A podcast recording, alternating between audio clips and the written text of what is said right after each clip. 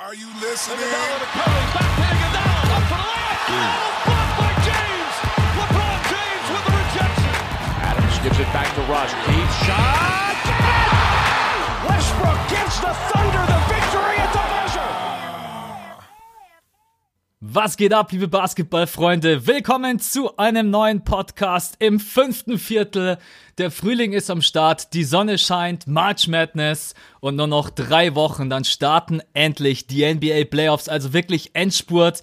Und mit wem genieße ich diesen Endspurt, diese letzte Phase der Regular Season? Natürlich Björn an meiner Seite und auch wieder mit dabei beim Podcast. Servus Björn.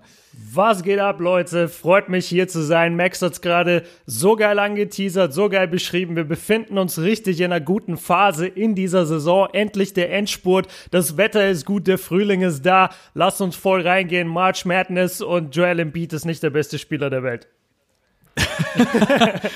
Und heute muss man sagen, tatsächlich ganz kurze Themenübersicht. Heute geht's tatsächlich mal um Joel Embiid und die 76ers haben wir jetzt immer mal wieder mit einfließen lassen. Es war so ein bisschen ein Running Gag. Heute quatschen wir wirklich mal über das Team aus Philly. Was ist möglich? Was sind die Stärken? Was sind die Schwächen? Wie, wie, weit kann es gehen? Zweites Thema, und ich glaube, da freuen sich auch verdammt viele drüber. Dame. Damian Lillard und die Trailblazers. Ich weiß, wir haben verdammt viele Fans da draußen von Dame. Und auch er hat ein Zitat diese Woche gedroppt, was wir hier aufgreifen werden. Und als letzten Punkt, Golden State. Was wäre der härteste Weg für die Warriors in die Finals? Und kann sie dann vielleicht, wenn sie diesen Weg bestreiten müssen, doch irgendjemand schlagen? Und Joel Embiid ist übrigens einfach nur der Beste. ähm, starten wir rein mit Philly. Wir hatten zwei richtig, richtig geile Spiele. Sowohl du hast Analysen dazu gemacht, ich habe bloß zu den Bucks eine Analyse gemacht. Also gerne, wenn ihr eine Analyse haben möchtet zu Boston gegen Philly bei Björn auf dem Uncut-Kanal vorbeischauen. Ja, jetzt dritter Platz im Osten. 47, 25, sechs Siege in Folge. Läuft momentan für die 76ers. Vielleicht erstmal ganz grob dein Eindruck momentan von Philly. Wie spielen sie? Sechs Siege in Folge. Was ist noch möglich? Hau einfach mal raus, was dir gerade eben so spontan einfällt. Ja, Philly ist total beeindruckend jetzt in den letzten Tagen. Es erinnert mich stark an die letzte Saison. Da sind sie ja auch nochmal ähm, in den letzten Saisonwochen nochmal so richtig äh, auf einen Run gegangen, wo sie eine Menge, Menge Spiele, ich glaube sogar, ich will jetzt nichts Falsches sagen, aber haben sie nicht, ich weiß gar nicht mehr, aus 19 Spielen irgendwie 15 gewonnen oder so. Die, die haben ziemlich viele Spiele damals gewonnen in der letzten Phase der Saison weil ihr, weil ja. ihr Schedule auch relativ schwach war dann. Und ähm, ja, es ist einfach geil, ihnen zuzugucken, weil die eins der wenigen Teams sind, finde ich, die mittlerweile komplett im Playoff-Modus sind und die wirklich auch mit so einer gewissen ja, mit so einer gewissen Attitude in die Spiele gehen. Also du merkst, die wollen ihre Gegner wirklich bezwingen und die wollen zeigen, ey, wir sind hier Philadelphia und wir rocken das in den Playoffs, auch wenn es jetzt die ganze Zeit nicht so gut lief während der Saison. Wir haben halt viele verschiedene ähm, ja, Neuverpflichtungen bekommen. Covington und Saric sind weggegangen, Harris ist gekommen, Jimmy Butler ist gekommen, Marjanovic ist gekommen. So, das muss sich ja erstmal alles eingrooven. Aber ich finde vor allem die Starting Five, die jetzt so ein ja, einfach so eine Attitude. Und äh, das sind ja auch alles so Charaktere, die nicht unbedingt die freundlichsten sind in der NBA, die nicht jetzt mit jedem Team äh, Best Friends sind. Und das hat man halt gesehen, gerade in den Battles gegen Milwaukee und gegen Boston dass sie da einfach mal zeigen wollten, ey, jetzt beginnt der Ernst des Lebens und ihr müsst jetzt nicht denken, dass wir in den Playoffs irgendwie Kanonenfutter wären. Auf jeden Fall. Also ich finde auch, die haben so richtig schon diese, die sind richtig deadly unterwegs und damit meine ich einfach nur, egal was passiert, egal ob die einen Rückschlag haben, hatten sie ja gegen die Bucks in Boston auch. Die ziehen einfach straight durch und wenn du in deren Gesichter guckst, dann die sind wirklich schon im Playoff-Modus.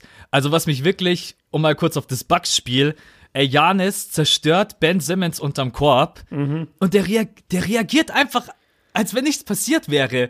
So jeder andere hätte vielleicht irgendwie, keine Ahnung, hätte gedacht, shit oder whatever, hätte ein bisschen traurig geguckt. Ben Simmons, ist mir egal, nächste Possession, ne? boom in your face. Ja. Und genauso ist Jim, und genauso ist Joel Embiid auch. Ähm, und genauso ist Jimmy Butler auch. Tobias Harris ist, ich würde fast behaupten, noch der netteste von den Vieren. Absolut. Aber jetzt, aber jetzt gerade eben und es hat eigentlich bei vielen auch relativ lange gedauert. Jetzt kommen so langsam die Leute und sagen, ey, warte mal, eigentlich ist es ja die beste Starting Five hinter Golden State. Eigentlich haben die ja ein überkrankes Team. Du hast es auch in deinem Uncut-Video gesagt. Ey, schaut euch bitte mal diese Starting Five an. Das sind vier All-Stars, oder? Ja, ja. Ja, vier Alls. Und dann hast du noch einen JJ Reddick. Bei dem verstehe ich übrigens bis heute noch nicht. Ey, der, der wirft seine Dreier doch nur noch, nur noch aus dem Laufen. Ja, nur, also, Also- der, der challenge sich, sich glaube ich, selber. Der sagt vorm Spiel, okay, kein einziger Dreier aus dem Stand. Sie müssen alle aus dem Rennen oder aus dem Seitwärtsfallen sein. Das ist so heftig. Also, was der Typ schießen kann, ist, ist unglaublich. Das ist echt verrückt. Also, weil ich würde ihn immer gerne kritisieren, weil ich mir denke, bei jedem anderen Spieler würde ich sagen, das ist einfach nur eine total schlechte Shot Selection. Ja. Aber JJ nimmt die wirklich aus der seitlichen Bewegung. Ich hab, aber ich, der hat einfach mittlerweile so ein Gefühl dafür, dass vielleicht justiert er dann ein bisschen weiter links an, wenn er weiß, er läuft rechts rum. Ey, Ja, ich habe keine Ahnung. Der, der Ähm, ist ein Shooting, äh, eine Shooting-Koryphäe, um mal ein bisschen Niveau in unseren Podcast zu bringen, um mal ein paar Wörter zu droppen, die auch andere, also die das gehobene Basketballpublikum abholen. Okay, ich werde versuchen, ich werde versuchen mitzuziehen, aber ich muss mir erst so, ich muss mir ein paar intellektuelle äh, Wörter überlegen. Ja? Musst du Äh, erstmal ja. auf mein Niveau kommen. Ich muss erstmal bei Wikipedia vorbeischauen. Das geht ja jetzt heute wieder, nachdem Ja. es gestern down war. Genau, Ähm, geht, geht alle. Ah nee, der Podcast kommt erst Sonntag. Okay, hoffentlich wart ihr alle bei den Demos am Samstag. Auf jeden Fall. Also das können wir gerne mit einwerfen. Ganz, ganz wichtig. Ich super geil, wie sich alle reinhauen. Äh, ganz, ganz wichtiges Thema. Wir haben das aber jetzt auch schon ein paar Mal angesprochen. Die Philly interessiert Artikel 13 jetzt relativ wenig. äh, äh, uns dafür umso mehr, weil sonst können wir nämlich keine geilen Analysen mehr mit Bildmaterial machen. Ja? Aber kommen wir nochmal zurück zum eigentlichen Thema. Es ist, es ist die stärkste Starting Five hinter Golden State. Aber, also meiner Meinung nach, oder? Was meinst du? Ja, also ich würde sagen, auf dem Papier die stärkste Starting Five. Ich finde Und- schon, dass andere Teams einfach besser eingespielt sind.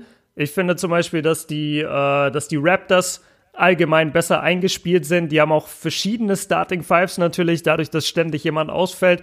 Aber wenn die mit ihrer kompletten Starting Five auf dem Feld stehen, dann ist die schon auch ziemlich krass und sie ist halt eingespielter als die von den Sixers. Die Sixers haben erst, glaube ich, zwölf Spiele zusammen gemacht. Ich glaube, Tobias Harris, äh, das Game gegen die Celtics war jetzt sein zwölftes Spiel oder so als Sixer. Also die haben jetzt noch nicht die Erfahrung. Und ich weiß nicht, ob wir da noch drauf kommen werden. Aber nee, lass, lass erstmal bei dem Thema bleiben. Sind sie die stärkste, Starting Five äh, hinter den Warriors? Du sagst ja. Ich sag ja, aber mit, ja, mit so einem kleinen Sternchen praktisch, wo man hinschreiben müsste, haben aber auch erst zwölf Spiele miteinander gespielt. Aber auf dem Papier gebe ich dir auf jeden Fall vier All-Star-Kandidaten. Absolut. Also ich finde auch, Toronto ist das viel, viel bessere und eingespielte, eingespieltere Team von der Starting Five her, weil sie auch einfach mehr Möglichkeiten haben. Und das ist das, was mir auch am meisten Sorgen bereitet, wenn ich mir die letzten Spiele angucke und wenn ich die Minutenverteilung sehe und wenn ich sehe, was draußen auf der Bank sitzt, dann ist es zwar nominell die beste Starting Five, aber du hast eine Starting Five, die du über, du kannst so schwer durchmischen. Äh, Weißt du, wenn ich mir Toronto angucke, die haben einfach viel mehr Möglichkeiten, um auf der Guard-Position zu variieren oder auch auf der Big-Man-Position. Genauso wie Golden State. Und bei Philly spielen halt einfach Jimmy Butler, Tobias Harris, Joel Embiid, Ben Simmons, JJ. Und draußen hast du dann halt noch einen Scott, Ennis, McConnell, Marjanovic, der jetzt auch, finde ich, gegen die Bucks und gegen äh, Janis nicht ganz so glücklich ausgesehen hat. Äh, Bolden hast du noch.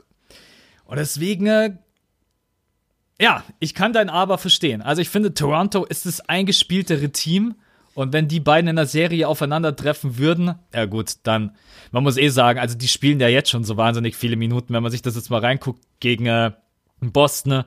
Jimmy 37 Minuten, Harris 37 Minuten, Embiid 41 Minuten, Simmons 42 Minuten ne? und JJ Reddick 32 Minuten. Ne?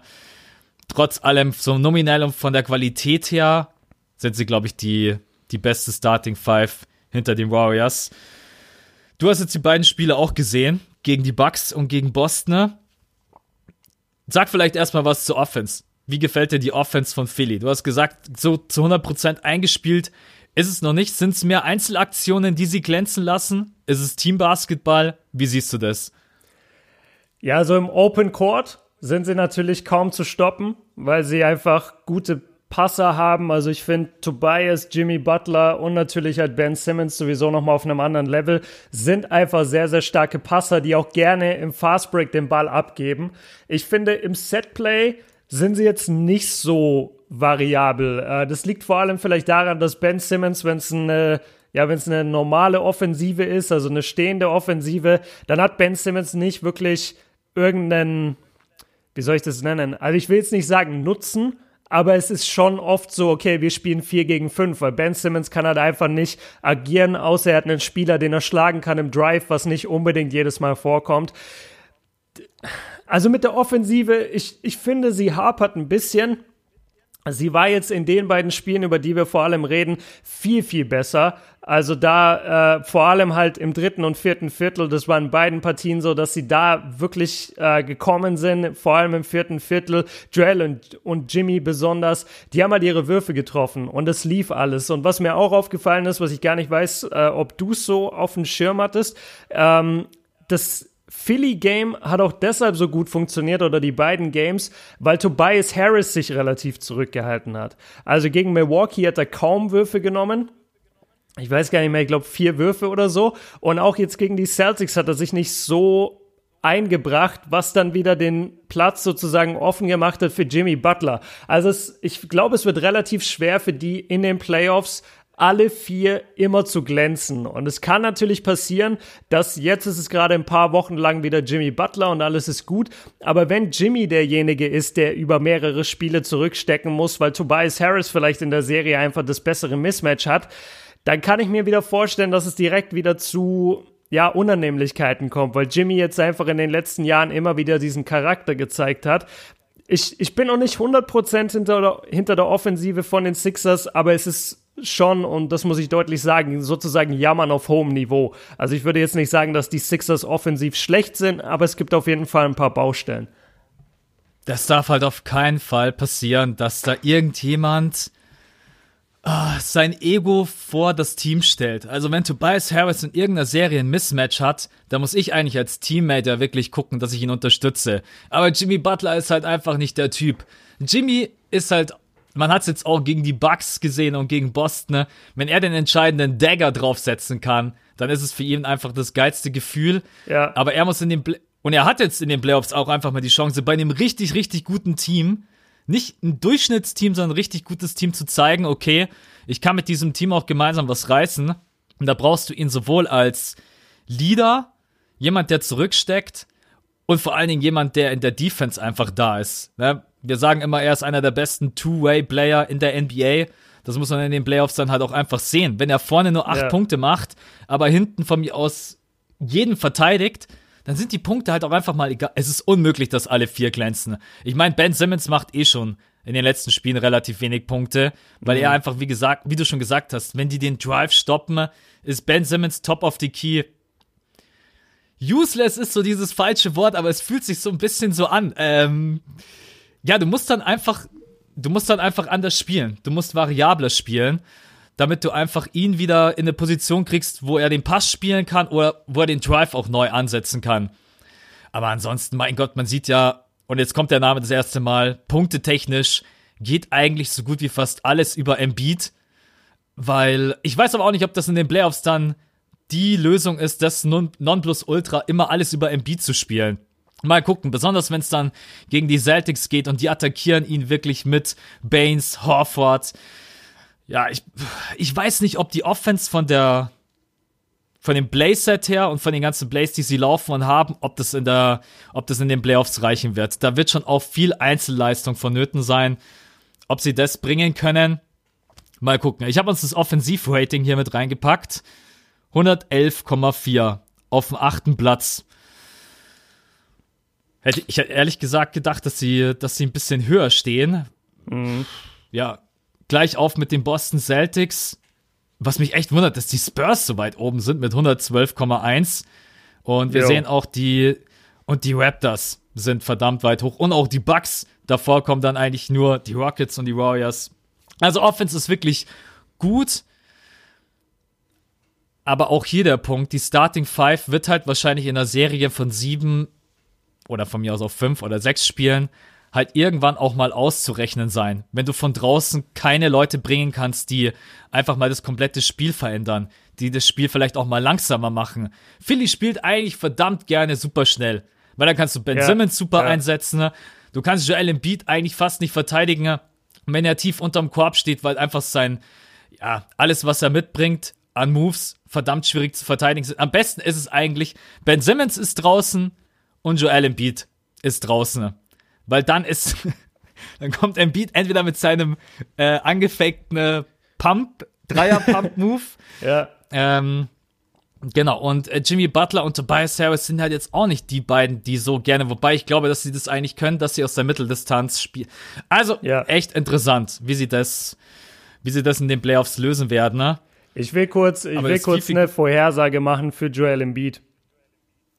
Was willst du machen? Eine Vorhersage für Joel Embiid, was ich in den nächsten Ja. Jahren sehen werde.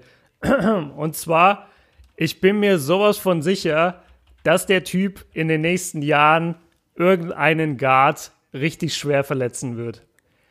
Hast du das gesehen, wo er diesen, wo er diesen. Chase-Down-Block machen wollte und hat dabei fast Reddick umgebracht? Und im Spiel Ja. davor ist er auf irgendeinen anderen kleinen Guard draufgefallen. Also was mich echt, und das, ich muss echt sagen, das, das nervt mich richtig. Also wenn du einen Big Man hast, der eigentlich wissen sollte, okay, ich bin größer und vor allem schwerer und alles, was ich mache, hat ein bisschen mehr Auswirkungen auf normal große Menschen, dass so jemand dann wirklich Bällen hinterher springt. Also ich finde das, ich das nicht gut. Ich finde es auch nicht gut, wenn Joel Embiid einen Ball hinterher springt in die Fans. Ich finde das, das ist fast, äh, ja, das ist fast schon, ich weiß nicht, wie ich das nennen soll. Also der, der Ist halt halt nicht, gefährlich. ja, es ist verdammt einfach gefährlich. gefährlich. Das ist halt klar, DeMar DeRozan beispielsweise jetzt, der ist auch im Vergleich zu normalen Menschen sehr, sehr groß und hat viele Muskeln und bla, aber der hat noch eine gewisse Beweglichkeit in der Luft und kann das irgendwie abfangen. Joel hat so eine Masse, dass sobald der einmal in der Luft ist, der fällt einfach auf den Boden. Der fällt wie so ein nasser Sack. Der ist nicht filigran dabei, wenn er fällt. Da hilft ihm auch seine Beinarbeit nichts. Und ich finde es richtig schlimm, was er da die letzten Spiele gezeigt hat. Vor allem seinen eigenen Teammate da so gegen die, gegen die Korbanlage praktisch zu prellen, anstatt dass er einfach checkt, okay, vielleicht gehe ich jetzt nicht 100%. Also das, das finde ich echt ein bisschen Matsch und ich kann mir gut vorstellen, dass er ähm, ja in den nächsten Jahren irgendeinen Guard noch richtig schwer verletzen wird, weil er einfach blöd auf dem landet. Ja, kann ich dir nur zustimmen. Stell dir mal vor, Embiid landet auf dir. Ja. Also das ist einfach so Das- ein Typ, der, der ist so schwer. Das sind einfach so Sachen, wo er, und da bin ich auch generell sein größter Kritiker, manchmal fehlt ihm noch dieses überlegte Handeln. Nicht nur in solchen Ja. Situationen, sondern auch in anderen Situationen. Und ein Kritikpunkt, den ich auch loswerden möchte, weil ich da auch voll dahinter stehe und wir beide da voll dahinter stehen. Ähm, ich habe richtig krass auf ihn geschimpft, als er bei dem Dank von Janis über Ben Simmons einen Tee gefordert hat. Ja, Da was ich- ein Bitch-Move. Ja, da habe ich wirklich, äh, ich war extrem sauer, weil wenn du dann, wenn du dann einfach einen Spieler hast, den du extrem leiden kannst und wo du weißt, hey, du hast eigentlich die richtige Attitude, wenn es nicht so gut läuft, kritisierst du dich selber, wenn es gut läuft, kannst du dich von mir aus auch feiern.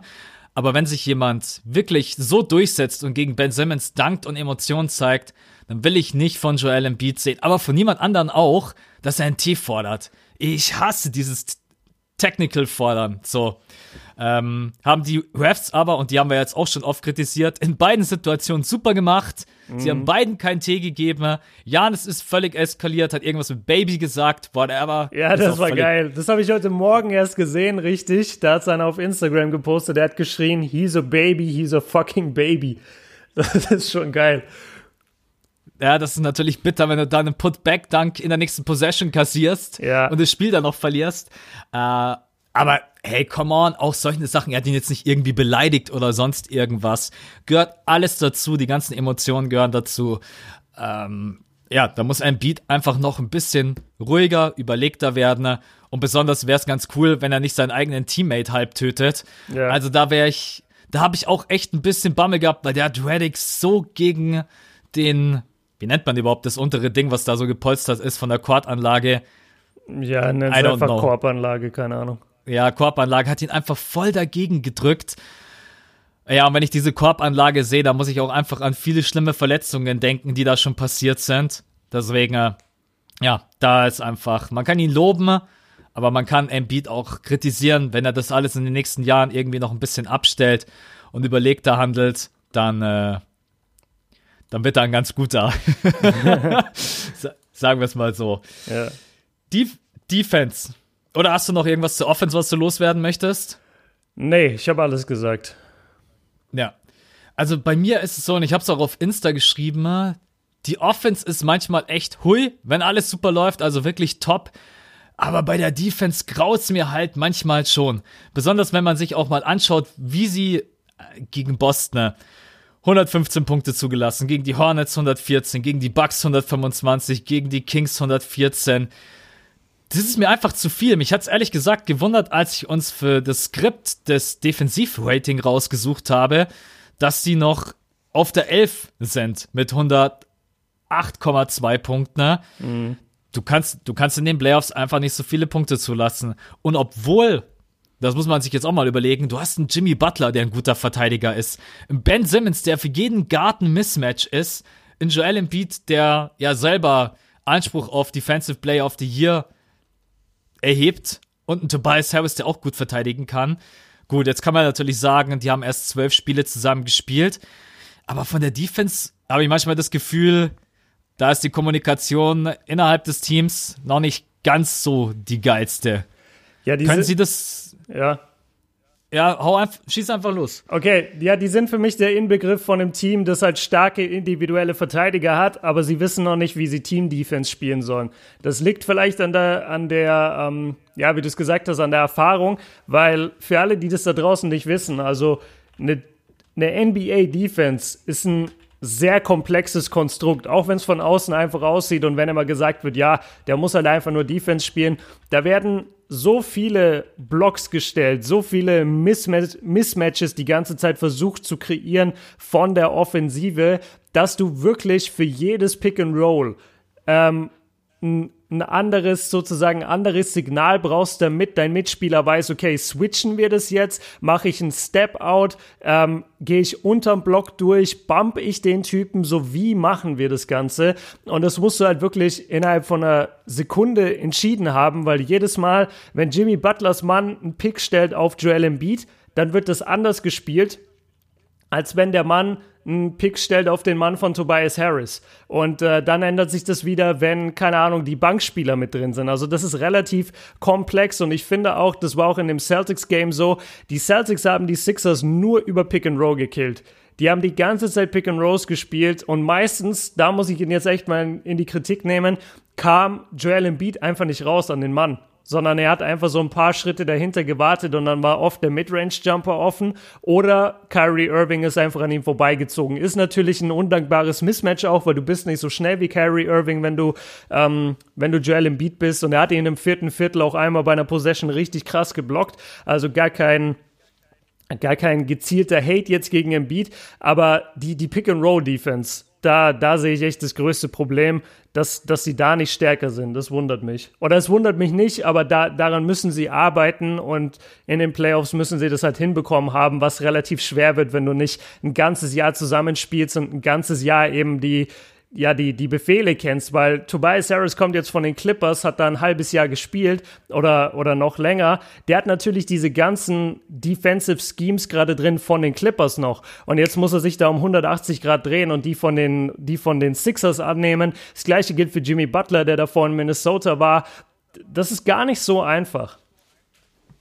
Auf jeden Fall. Jeder, der selber schon mal in einem Team gespielt hat, oder auch ein Team gewechselt hat, egal ob im Fußball, Basketball oder jeder andere Sportart, das ist einfach eine riesengroße Aufgabe. Sie haben jetzt, glaube ich, noch irgendwie zehn Spiele, um sich da noch ein bisschen einzugrooven. Ähm, aber generell stimme ich dir auch zu, dass die Defense, ich will jetzt nicht sagen, sie steht oder fällt mit Embiid, aber Embiid kann schon dafür sorgen, dass die Defense steht oder dass die Defense halt nicht funktioniert. Weil er in manchen Situationen da auch einfach falsch sich entscheidet. Gegen die Bucks zum Beispiel hat er das überragend gemacht gegen Janis. Wie mhm. oft er sich dann wirklich tief hat fallen lassen und wusste eigentlich ganz genau, okay, wenn Janis kommt, dann mache ich einen Schritt nach hinten und bin so nah an der, unterm Korb, dass er mich eigentlich, ja, nur schwer an mir vorbeikommt. Aber gegen die Boston Celtics, wie du es angesprochen hast, hat das halt auch einfach oft nicht so gut gemacht. Und wenn dann halt auch einfach nur ein Mann irgendwie, wir, wir reden von der NBA, die brauchen nur ein Meter Platz und die nehmen den Mitteldistanzwurf. Und Kyrie Irving, der braucht nicht. Das ist einfach so. Eine, Kyrie Irving braucht einen Zentimeter Platz. Das ist so krank. genau. Das ist echt. Dann drückt er. Ja, ich habe auch, ich glaube, die Dreierquote von Irving in dieser Saison ist auch wieder völlig krank. Der schießt, glaube ich, auch um die 40 Prozent. Das habe ich vorhin erstmal so richtig auf dem Schirm gehabt. Äh, warte. Moment. Komm, wir gucken, wer schneller ist. Ich hab's, ich hab's, ich hab's. 40 Ja, Prozent. 40, 40 kann man. ja. Ich hab's zuerst gesagt.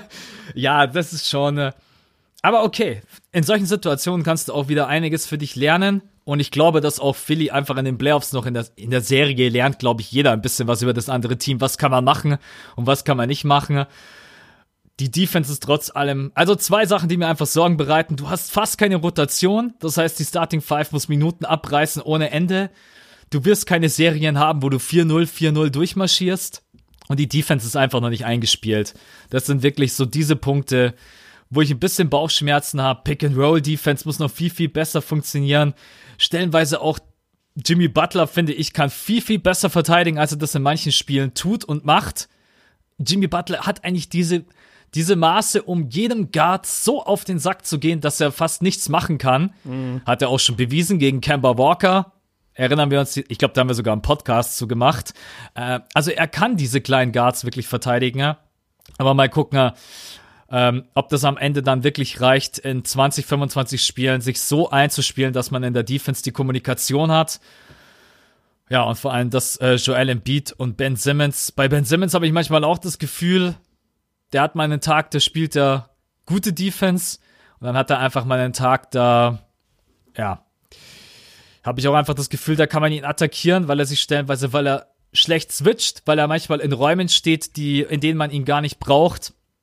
Aber das sind, äh, das sind halt auch immer Momentaufnahmen. Über die ganze Saison gesehen ist das verdammt schwierig zu beurteilen, weil du eben einfach zwei neue Typen mit reinbekommen hast.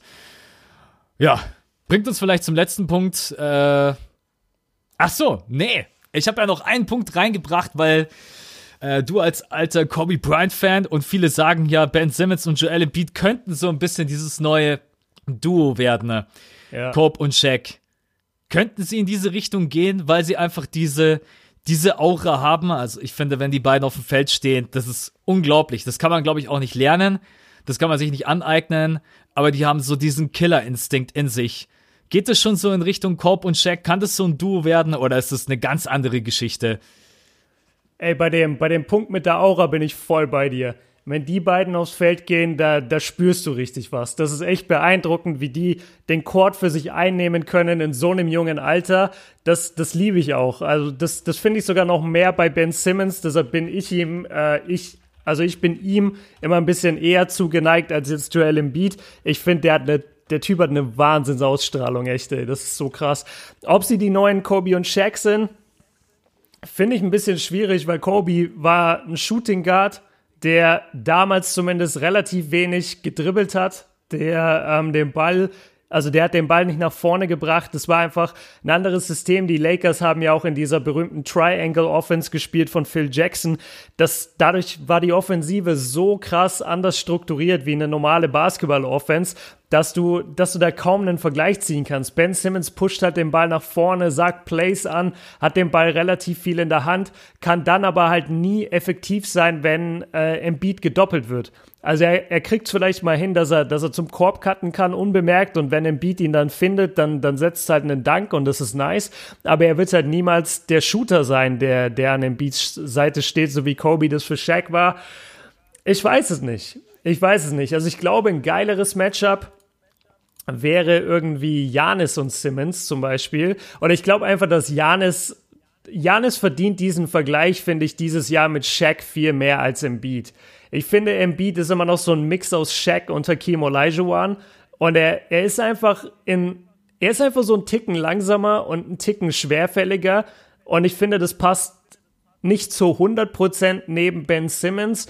Aber wenn ich mir Janis angucke, der Typ ist wirklich unstoppable. Also der, der Einzige, der sich da hinstellen kann, ist Embiid. Der, der mit der Masse irgendwie ähm, dagegen halten kann, wenn Janis zum Korb geht. Alle anderen Big Men in der NBA werden halt einfach überstopft von Janis. Ich finde nicht, dass sie die neuen Kobe und Shaq sind, aber vielleicht, vielleicht, wenn sie ein paar Titel gewinnen, dann nehmen wir sie auch so wahr. Jetzt würde ich erstmal sagen, nee. Und vor allem noch ein wichtiger Punkt. Shaq und Kobe waren nicht gleich alt. Auch wenn manche Leute das denken, weil mittlerweile sind sie halt einfach beide über 40 Jahre alt und man sieht sie nur noch im Fernsehen ab und zu und denkt halt, ja, die alten Legenden, bla bla. Kobe war 21 oder was bei deren ersten Titelgewinn und Shaq war 28, 29 oder sowas. Also da, da liegt eine ganze Zeit dazwischen. Kobe war nicht mal in seinem Prime, als die angefangen haben, Titel zu gewinnen und Shaq hat volle Kanne, war voll drin und bei Embiid und Simmons, die sind eigentlich fast gleich alt. Deshalb wird die Entwicklung von denen auch so interessant, weil du gar nicht weißt, okay, wer von denen ist jetzt letztendlich das Alpha-Tier, wer macht jedes Jahr den einen wichtigen Schritt nach vorne. Für mich sind sie es noch nicht. Ich sehe das ganz genauso wie du. Also ich finde auch nicht, dass Ben Simmons und Embiid der neue Cope und Shaq sind, alleine weil man Ben Simmons und Kobe Bryant einfach überhaupt nicht vergleichen kann. Und auch bei Janis Antetokounmpo gehe ich total mit dir mit. Äh, viele sagen ja momentan, es ist der neue, moderne Shaq. Alleine, was der mit Majanovic veranstaltet hat, das ist, ey, ja. dieser Typ ist 2,50 Meter groß, ich übertreibe jetzt einfach mal, und der drückt ihn weg. Alleine den, ich glaube, Marjanovic ist der schwerste Spieler in der NBA, oder? Wenn ich mich nicht komplett ja. täusche. Ja. Das ist einfach unglaublich. Was viele, glaube ich, einfach meinen, das hast du auch schon gesagt, es ist wirklich diese Aura, diese beiden auf dem Feld. Wenn die in den nächsten Jahren keinen Titel gewinnen, dann haben sie auf jeden Fall, ich weiß es nicht, kann ich mir fast nicht vorstellen, weil beide sind so konzentriert fokussiert und versuchen sich auch Jahr für Jahr zu verbessern. Bei Ben Simmons verstehe ich nach wie vor nicht, warum er sich nicht zumindest versucht, einen gesunden Mitteldistanzwurf draufzupacken. Aber selbst dann wäre er keine Black Mamba. Es gibt nur eine Black Mamba und die ist mittlerweile leider nicht mehr in der NBA. Ja, obwohl, warten ja. wir mal ab, ne? Nächstes Jahr vielleicht Comeback. Vielleicht, vielleicht Comeback. Er muss ja, er muss ja dem Next Jordan-Ruf äh, gerecht werden. Stell dir das mal vor, was in der NBA los wäre. Das, aber das wird, glaube ich, nicht passieren. Einen, nee. Punkt, einen Punkt habe ich auch noch drinnen, weil ich da sehr gespannt bin auf deine Meinung. Und zwar habe ich auch vor einigen Tagen auf Insta eine Umfrage gestartet. Und gerne auch äh, Kobi Björn und mich bei Instagram abchecken. Und zwar, welcher von beiden, Embiid oder Simmons, ist wichtiger für das Team von den 76ers? Und würden sie auch bei den anderen Teams funktionieren? Ja, da werden wir jetzt unseren ersten Streitpunkt haben, weil meine Antwort lautet Ben Simmons. Funktioniert, ist, funktioniert bei jedem anderen ist, Team er ist wichtiger. wichtiger. Er ist wichtiger für Philly und er würde bei jedem anderen Team funktionieren. Ich sag nicht, dass ich sag nicht, dass Ben nicht, äh, ich sag nicht, dass Joel in anderen Teams nicht funktionieren würde oder dass er nicht auch sehr wichtig ist. Aber wenn ich der Owner wäre von einem Team und ich müsste mich entscheiden, pick ich Simmons oder pick ich Embiid, um da herum mein Championship-Team aufzustellen, dann pick ich Simmons. Ich bin ein Riesenfan von seinem Basketball-IQ, seine, seine Aura, seine Ausstrahlung haben wir schon angesprochen. Dazu glaube ich, dass der Junge ein wahnsinnig guter Verteidiger werden kann der hat nämlich sehr, sehr starke Instinkte einfach nur. Er weiß, wo er hin muss. Ähm, er weiß, wann, wie er wo stehlen kann. Und er ist halt so unglaublich lang und groß und ist damit gegen jeden, ja sogar gegen jeden Wingplayer eigentlich erhaben. Also selbst die Shooting Guards und manche Small Forwards sind kleiner als er. Und er wird da immer einfach den größten Vorteil haben. Und dazu, wie gesagt, ich, ich sehe in ihm einfach so ein, ja, ein, einen extrem intelligenten Basketballspieler. Der Wurf äh, ist für mich genauso ein Rätsel wie für alle anderen Leute. Also selbst wenn, weil was hat er jetzt? Ich glaube, er ist mittlerweile 0 von 16 oder 18 in seiner Karriere von der Dreierlinie. Who cares? So schieß doch 0 von 200. Wen interessiert's? Aber nimm doch bitte diesen Wurf. Die Leute lassen dich komplett frei und vor allem, was so ärgerlich ist, wenn er diesen Wurf verweigert, dann kommt daraus nicht unbedingt immer zwangsweise dann ein gutes Play, sondern er verschätzt sich dann auch oft und ist einfach so überrascht, dass er so frei ist, dass er gar nicht wirklich was Cooles daraus kreieren kann. Und dann sagst du dir im Nachhinein, ey, hättest du halt diesen blöden Wurf genommen. Also wen interessiert es denn, ob du den triffst oder nicht? Ja. Vor allem von der, vor allem von der Dreierlinie. Ist einfach Quatsch. Machst so wie Janis. Am Anfang der Saison 15% oder was oder 13, jetzt mittlerweile hoch auf 35. Also ich weiß nicht, ob im Saisonschnitt auf 35, aber die letzten paar Monate, da schießt er wirklich sehr, sehr stark, äh, Janis. Und ich habe gehört von allen Seiten, von Brad Brown, von Embiid, von wem auch immer, dass Simmons in der Halle ist und an seinem Wurf arbeitet. Also verstehe ich nicht, warum er das nicht einbaut in sein Game. Aber wenn du mich fragst, wer ist wichtiger fürs Team und wen hätte ich lieber im Team, ganz klar Simmons. Ich, ich traue Joel einfach nicht. Ich traue ihm nicht, dass er seine Karriere lang gesund bleiben wird. Ich traue ihm nicht, dass er seine ganze Karriere über die beste Work Ethic haben wird. Ich traue ihm nicht, dass er ähm, ja, dass er die intelligentesten Entscheidungen trifft auf dem Feld. Vor allem, wenn er frustriert ist, wenn irgendwas nicht nach seiner Pfeife läuft, so dann dann hat er auch viele Spiele, wo wo du ihn gar nicht mehr gebrauchen kannst. Also ich ich traue ihm charakterlich weniger als Ben Simmons und alleine deswegen, weil die beide so jung sind und weil die noch so viel sich entwickeln können, sage ich Simmons. Warte, ich muss bloß kurz meine Ärmel hochkrempeln. also fangen wir jetzt. Jetzt kommt's. Ähm, verstehe deine Argumentation voll. Ganz kurz, Ben Simmons. Ist ja schön, dass er seine Würfe in der Halle trainiert, aber es gibt ja nicht umsonst dieses alte Sprichwort NBA ready wirst du halt nur, wenn du NBA-Spiele spielst und Skills, ja. die du brauchen kannst, lernst du, kannst du halt auch bloß wirklich umsetzen, wenn du sie im Spiel anwendest. Und er steht halt so oft einfach frei und auch wenn er das vom Gesicht her und von der Mimik nicht zeigt, aber es bringt ihn kurz aus dem Rhythmus. Du stehst top of the key, komplett frei, weil dir einfach alle eigentlich ins Gesicht schreien und sagen, du kannst es sowieso nicht. Und wenn das nicht mhm, ihn genau. von seinem Gesichtsausdruck her lässt er sich das 0,0 anmerken. Aber nimm doch diesen Wurf. Selbst JJ Reddick und Joel Embiid sagen in der Pressekonferenz, ey, wir stehen alle hinter dir und wenn du diesen Wurf ja, jetzt brauchst du natürlich nicht mehr anfangen, brauchst jetzt nicht in den Playoffs anfangen, plötzlich die Dreier zu nehmen, aber er hätte ihn einfach die ganze Saison über nehmen können und üben können. Hat er nicht gemacht. Janis hat es genau richtig gemacht. Hat sich am Anfang davon auch nicht beeindrucken lassen, auch wenn er Backsteine geworfen hat. Passiert auch heute noch hier und da. Seine Saisonquote ist jetzt trotz allem nicht überragend, weil er natürlich am Anfang der Saison jetzt nicht so gut getroffen hat. Aber mittlerweile, ich glaube auch gegen äh, bei dem Spiel gegen die 76ers hat er auch, glaube ich, drei von vier oder so getroffen. Also, das ist alles irgendwie im machbaren Bereich.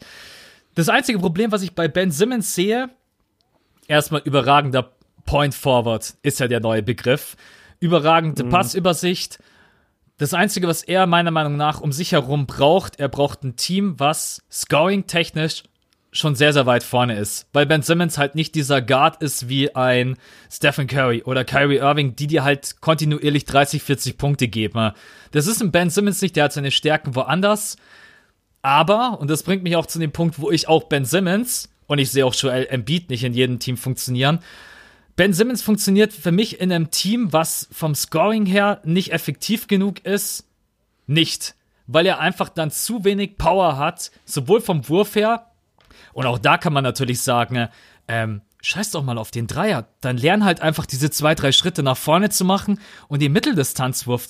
Du kannst mir doch nicht erzählen, dass so ein junger Typ mit so einem Basketball-IQ es nicht schafft, sich einen Mitteldistanzwurf anzueignen. Das glaube ich einfach ja, nicht. Da ja, ich, ich verstehe es auch nicht. Da würde ich auch als Coach einfach wirklich, ich würde dem so auf die Eier gehen, bis der diesen, ich, ich würde sagen, ohne Witz, pro Wurf, offenen Wurf, den du nicht nimmst, äh, fünf Liegestütze. fünf, fünf, Liegestütze. Nach einer Saison ist äh, Ben Simmons so breit wie äh, Majanovic hoch.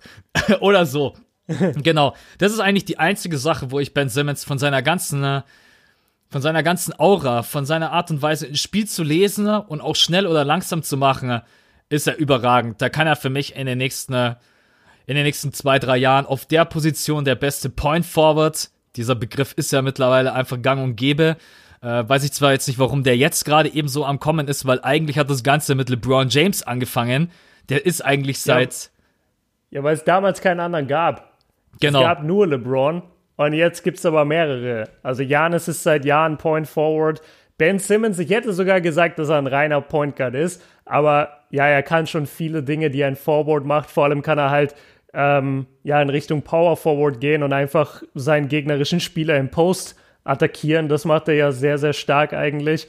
Und es, es gibt einfach mehr, mehr solcher Spielertypen jetzt, die den Ball nach vorne bringen. Draymond Green ist letztendlich ein Point Forward, auch wenn er die meiste Zeit Power Forward spielt, aber der bringt auch auf den Ball und sagt Plays an. Also es hat sich einfach ein bisschen mehr etabliert. Davor war LeBron halt das Einhorn. Ja, das stimmt. Und der entscheidende Punkt für mich, warum ich, und das wundert dich jetzt nicht, warum ich äh, Joel Embiid picken würde, immer wenn es bei Philly nicht läuft, und sie haben nur noch ein paar Sekunden auf der Uhr und sie merken, das Play ist broken, Setplay funktioniert nicht. Wo geht der Ball hin? Natürlich geht der Ball zu Embiid, weil Ben Simmons halt von draußen einfach nicht kreieren kann. Und wenn die Defense gut genug steht, dann schafft es halt Ben Simmons auch nicht per Drive da noch reinzuziehen. Das ist wirklich der einzige Kritikpunkt bei ihm. Wenn Ben Simmons noch einen einigermaßen einen Wurf hätte, aber du kannst ja auch nicht mal, wenn Ben Simmons dann sich irgendwie noch in den High Post reindrückt, er nimmt ja den Wurf nicht. Er kann entweder nur den Hookshot nehmen oder er gibt noch schnell Jimmy Butler oder irgendjemand anders den Ball, dass er ihn abdrücken kann. Und in letzter ja. Konsequenz landet der Ball dann einfach immer bei Embiid. Und Embiid hat die Möglichkeit, Up and Under, Drop Step, Hookshot, Dunk. Er hat einfach alle Möglichkeiten, um noch einen Wurf zu kreieren. Ich würde mit Embiid gehen. Ich weiß, dass mit der Verletzung, da bin ich auch sehr, sehr gespannt und ich bin auch sehr, sehr verwundert, dass sie dass diese Saison so gut, dass sie so gut läuft. Also man hat ja am Anfang der Saison ja. gesagt, ja, mal gucken, aber er wirkt sehr, sehr stabil. Du hast vor ein paar Tagen äh, ein Bild gepostet von ihm vorher, nachher in seiner Instagram-Story. Das ist auch einfach beeindruckend, wie er auch körperlich einfach ähm, zugelegt hat. Weil du musst mhm. einfach, ja, ich, zum Beispiel frage ich mich bis heute, wie KD noch nie keine große Verletzung haben konnte, mit denen sein, äh, ja, Streichholzbeinen, ist unglaublich. Aber ja.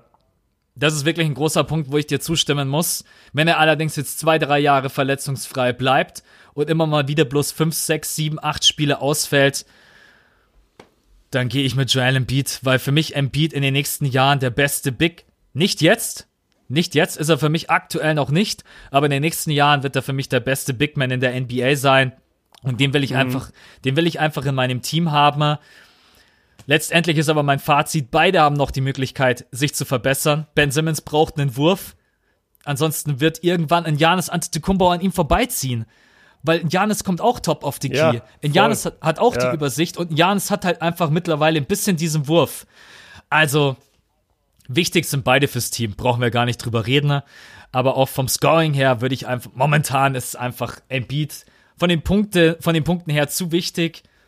Und deswegen, damit wir auch mal echt unterschiedlicher Meinung sind, äh, gehe ich, ja, mit, geh ich mit Embiid. Ich finde aber, wir haben das beide argumentativ. Ich kann beide Argumente verstehen. Am liebsten wäre es mir ehrlich gesagt einfach, die be bleiben beide bei Philly, kriegen noch zwei, drei gute Bankspieler mit dazu. Das bleibt irgendwie alles zusammen in den nächsten Jahren. Zerlegen die die NBA, das wäre mir am liebsten. Ne? Ähm, ob das allerdings so bleibt, ist dann schon wieder ein eigener Podcast. Genau. Ja. Gut. Sind wir damit durch? Ähm, nee, sind wir nicht. Ey, was hab, was hab ich denn bei Philly alles aufgeschrieben? Okay, Ga also ist, der, ist heute nur Philly-Podcast, ne? ist das heißt, heute, wir können dann nach dem Thema aufhören, dann haben wir die Stunde voll. Machen wir das letzte, letzten Punkt ganz, ganz schnell. Wann ist Schluss für Philly in den Playoffs? Äh, ich hab's schon immer wieder gesagt, zweite Runde. Okay, gehe ich mit. Ich sage auch, zweite Runde ist ist der Ofen aus. Oder, pass auf, lass uns doch kurz den Spaß machen. Schau mal, wir gehen jetzt mal in die Eastern Conference. Stand heute, heute ist Freitag, äh, der 22.3. Also ungefähr drei Wochen von den Playoffs. Ja. Ähm, das Matchup, was wir jetzt hätten, wäre Philly gegen die Pistons. Das geht natürlich klar an Philly. Ja. So, dann sind sie in der zweiten Runde. 3 gegen 6 spielt gegen 1-2, oder? Äh, Gute Frage. Gute, gute, Frage, ne? Ich weiß das auch nie. Lass mich das kurz checken. NBA Playoff Format, genau. So, Bilder und dann ist es. Also, was haben wir jetzt gesagt? 3-6. 3-6 spielt gegen 2-7. So, 2-7 wäre dann Raptors, gegen... Raptors ja. Nets. Ja. So. Glaube ich jetzt, dass die Sixers an den Raptors vorbeigehen? Eigentlich nicht. Also es, es kann alles passieren im, im Osten. Es sind wirklich viele starke Teams dabei. Aber bisher habe ich all meine Erwartungen auf die Raptors gesetzt. Ich, ich würde mir, ich, ich würd mir fast Philly gegen Warriors wünschen. weil das so ein, so ein geil, äh, ja, so, so ein unterhaltsames Finale wäre. Weil du da so viele Charaktere hast. Allein der Trash-Talk zwischen Draymond und Embiid. Stell dir das mal vor, wie geil das wäre. Da habe ich Oh. ja voll Bock drauf. Absolut. Aber ich glaube Jetzt auch. die letzten, die letzten beiden Spiele haben mich echt so ein bisschen natürlich wieder mehr gehypt auf Philly. Aber nachdem die Bank echt schwach ist, vielleicht wird es ein reines, äh, ähm, ja, eine reine Serie, die durch die Bank entschieden wird. Weißt du, weil irgendwann müssen die Starter vom Feld, dann kommt die Bank von Philly rein und dann zerstört er die Bank von den Raptors Philly. So, das, das kann halt auch passieren, dass die Starter sich eigentlich ganz gut schlagen, aber die Bank es einfach nicht packt. Also nach dem jetzigen Standing mit Raptors in der zweiten Runde gegen Philly würde ich weiterhin sagen, Philly fliegt in der zweiten Runde raus. alleine wie ich einfach Bock auf diese Serie hätte. Das wäre das wär so, Ja. so fett. Aber ja, ich bin auch voll bei dir. Also besonders weil dann wirklich in der zweiten Runde Toronto, die sind einfach von der Bank her viel, viel stärker besetzt und Philly hat von der Bank einfach nichts Gleichwertiges. Nicht mal im Ansatz, was irgendwie in Richtung Starting Five geht. Aber wenn sie die Raptors ausschalten, ne, dann können sie auch jeden anderen ausschalten. ne. Also dann, äh, also ich meine Ja. jetzt im Osten, ne? Aber klar, Ja. Golden, Golden State gegen Philly wäre, wäre der Oberhammer. Alleine von der Starting Five her, was das für ein brutales Duell wäre. Cousins gegen Embiid, Ben Simmons gegen, ich weiß gar nicht, wie die dann spielen, ob die dann sagen, JJ von der Größe her, bitte geh du auf Steph und Ben Simmons geh du auf Draymond und, aber bis dahin, Das wäre geil, ja. das Freue ich mich drauf. Hoffentlich passiert das. Weil das wäre eine geile Finalserie. auf jeden Mal Fall. gucken. Mal schauen. Gut, Aber ja, damit äh, Philly Podcast. Philly, Philly Podcast vorbei. Ja, wir haben ja noch zwei Themen, die sind jetzt, die sind nicht ganz so fett, aber da wollten wir auch einfach mal drüber quatschen. Können wir auch mal gucken, ob wir den letzten Punkt, äh, ob wir den in den nächsten Podcast verschieben, weil das ja auch jetzt ein Thema ist, was äh, nicht akut wäre. Das könnte man auch in einer Woche Ja. immer noch super machen. Habe ich mir auch gedacht. Können Ja. wir ruhig verschieben. Genau. Ich mach's mal kurz. I'm one of the best players in the NBA. That's facts. Damian Lillard. Immer mal wieder zwischendurch in der Saison kommt er dann so und ja, lobt sich irgendwie selber. Irgendwie zurecht. irgendwie zurecht. Und irgendwie hat man trotz allem immer so ein komisches Gefühl. Auch schon vor ein paar Jahren, wo er sich sehr, sehr aufgeregt hat, dass er kein All-Star wurde. Dann kommt er immer wieder zwischendurch mit solchen Aussagen. Äh, ich finde, dass er das eigentlich überhaupt nicht, dass er das überhaupt nicht nötig hat. Er spielt wieder eine richtig gute Saison. In den Spielen, in denen sie gewinnen, ist er der entscheidende Mann. Aber warum wird er, er wird wirklich von den Medien, also ich meine, wir hocken jeden Tag auf Instagram, Twitter, whatever. Warum wird er von den Medien übergangen? Liegt es einfach daran, weil er bei einer Franchise spielt, die nicht so interessant sind, wie halt die Trailblazers, Spurs, Grizzlies etc.? Oder ist er dann einfach auch die ganze Saison über zu ruhig und medienunwirksam? Ich meine, ich krieg nie was mit von Dame. Ich krieg nie irgendwie, wo ich lachen muss, wo ich denk mir, boah, du Depp. Er ist halt auch Medien. ja, aber es ist auch manchmal Medien. So bei Draymond, manchmal denke ich mir auch einfach, meine Güte. Aber er ist halt einfach präsent und die Leute reden über ihn. Woran glaubst du, liegt das? Weil an seinen Leistungen kann es eigentlich nicht liegen. Also er ist vom Scoring her hinter äh, James Harden und Steph der beste Guard in der NBA. Da muss es ja irgendwo anders liegen. Wie, wie siehst du Lillard? Ja, ich. Warte, hast du gerade gesagt, er ist der drittbeste Point Guard hinter James Harden und Steph Curry? Der drittbeste Guard in der NBA vom Punkt, von den Punkten her. Ach so, von den Punkten her. Ja, okay. ja, von den Punkten her. Okay. Ganz ruhig. Ähm, ja, ich dachte jetzt, hey, was willst du denn jetzt dritter bester Guard? Ähm, nee, okay. Also ich glaube, es liegt, es, es hat mehrere Faktoren, wie alles irgendwie im Leben. Also der, der wichtigste Punkt ist erstmal, der Mann spielt in Portland und Portland ist eine super uninteressante Franchise. Es gibt wenig Leute, wenn überhaupt in einer Generation, wahrscheinlich immer nur so ein, zwei, die eine komplett namenlose, uninteressante Franchise wirklich medienpräsent machen. Janis macht es gerade mit Milwaukee. Jeder guckt nach Milwaukee, jeder will wissen, was ist da. Okay, wow, krass, Janis wieder das Game, boah, hast du den Janis-Dank gesehen, bla bla bla. Kein Mensch hätte sich interessiert sonst für irgendeinen Starspieler in Milwaukee. Wenn Jimmy Butler in Milwaukee wäre, würdest du nichts über ihn hören. Rein gar nichts. Weil, weil es einfach eine uninteressante Franchise ist. Und das Absolut. gleiche gilt so ein bisschen für Portland. Dazu sind die Portland Games, um das mal ja, so ein bisschen die amerikanische Sichtweise zu sehen. Voll viele Leute gucken sich die West Coast Spiele nicht an. Die, die Portland-Spiele, ihr müsst mal gucken, wenn Portland ein Spiel hat, das ist immer um 4.30 Uhr bei uns. Also sprich bei den Amerikanern an der East Coast um 22.30 Uhr, manchmal 23 Uhr. Das heißt, so ein Spiel geht auch bei denen dann bis 2 Uhr nachts. Das guckt sich gar keiner an. Das heißt, den sieht sowieso schon mal nur das halbe Land. So, und wenn du nicht gerade bei den Lakers oder Warriors spielst, dann tut sich das niemand an und sagt, oh, heute Nacht gucke ich aber Portland bis um zwei. Das interessiert halt keinen. Und der dritte Punkt ist einfach, und da muss ich ihn jetzt mal kritisieren, obwohl ich das nicht gerne mache, er hat halt keine Playoff-Erfolge. Er hat halt einfach nicht diese Erfolge, wo du sagst, boah, krass. Also klar, du hast diese paar Game-Winner, die man kennt und man sagt dann, es ist Dame-Time und alles und das ist doch cool und wir feiern das. Aber was hat denn Damian Lillard bitte in seiner Karriere, abgesehen von geilen Regular Season Stats und ein, zwei Game Winnern, ich weiß gar nicht, ob welche in den Play, ja doch, es müssten welche in den Playoffs auch sein, ähm, was hat er denn bitte geleistet? Und, und das ist, glaube ich, so der Faktor. Diese ganzen Point Guards, über die wir reden in der NBA, die immer in der Diskussion sind, ja, die sind ja auch jedes Jahr in den Playoffs und jedes Jahr weit in die Playoffs. Und er fliegt halt erste Runde raus, hintereinander die ganze Zeit, wird von den Pelicans komplett zerstört, im Jahr davor von den Warriors gesweept.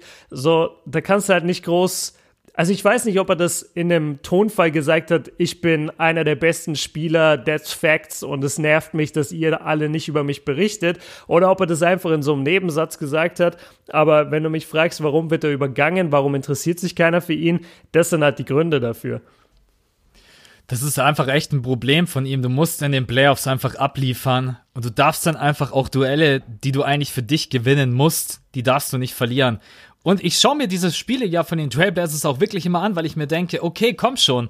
Damian Lillard und CJ McCallum ist ein geiler Backcourt in vielen Situationen in den Playoffs. Es bringt nichts nur Dame Time in der regulären Saison, sondern in den Playoffs brauchst du diese Klatschmomente. In den Playoffs brauchst du die 40 Punkte. Da musst du einfach eskalieren.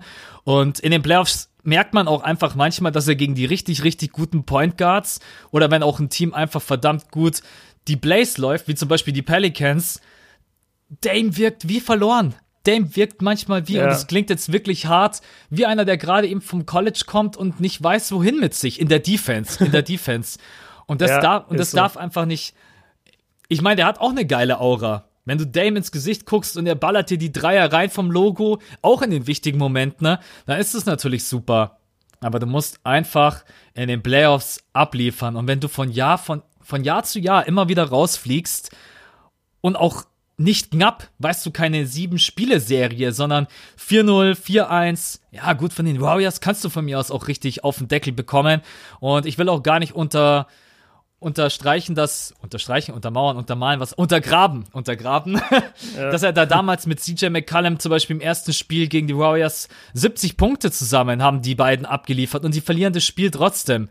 Natürlich kannst du dich mhm. dann auch hinstellen und sagen, ja, was soll er denn bitte noch machen? Ne? Aber es ist manchmal, es gibt einfach viele Spiele, Spieler in der NBA History, die hatten leider dieses Pech, nicht bei der richtigen Franchise zu spielen. Und er selber hat gesagt, er will nirgendwo anders hin. Er, will unbedingt mit den Trailblazers Titeln gewinnen. Ich glaube, das wird in den nächsten zehn Jahren nicht passieren. Weil wenn ich mir Boston angucke, nee. wenn ich mir Philly angucke, auch wenn ich immer noch, selbst wenn Kevin Durant gehen sollte, wenn ich mir immer noch die Warriors angucke, die Lakers in der nächsten Saison, will ich gar nicht wissen, wie dieses Team aussieht. Nee, du hast einfach keine Chance, mit den Trailblazers in den nächsten Jahren den Titel zu gewinnen. Also musst du dich ja. eigentlich schon fast mit dieser Rolle abfinden. Du bist ein guter Guard, aber du wirst niemals dieser absolute Superstar sein, über den halt die ganze Zeit, die ganze NBA redet. Weil dafür müsstest du halt einfach in die Western Conference Finals einziehen oder in die Finals. Das sehe ich in den nächsten Jahren mit diesem Team. Und das will ich ihm nicht alleine anhängen, sondern die Trailblazers sind einfach nicht stark genug besetzt, obwohl sie so guten Backcourt haben mit CJ McCallum und Damian Lillard. McCallum ist jetzt auch nicht mehr der Jüngste.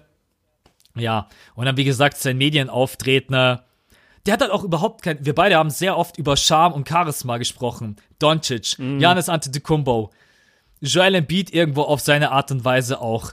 Aber wo ist, ich krieg von Dame halt, wie ich schon vorhin gesagt habe, nie irgendwas mit, wo ich sage, ah, war eine geile Aktion, war irgendwie witzig, war ein cooles Statement. Ich weiß es auch nicht. Nee, der, Als- der ist halt wie Kawhi. Genau. Der ist halt wie Kawhi mit den Medien. Der macht halt, der, der ist ein super netter, cooler Junge und der macht alles richtig und der kommt aus komplett abgefuckten Verhältnissen, kann man nicht anders sagen. Und dass er das da überhaupt rausgeschafft hat und jetzt so ein Vorbild ist und da diese Portland, äh, ja, diese, diese Stadt Portland so für sich beansprucht hat und gesagt hat, nein, ich gehe hier nicht weg und ich will kein Superteam. Das ist alles so vorbildhaft und ich will ihn da auch in keinster Weise kritisieren.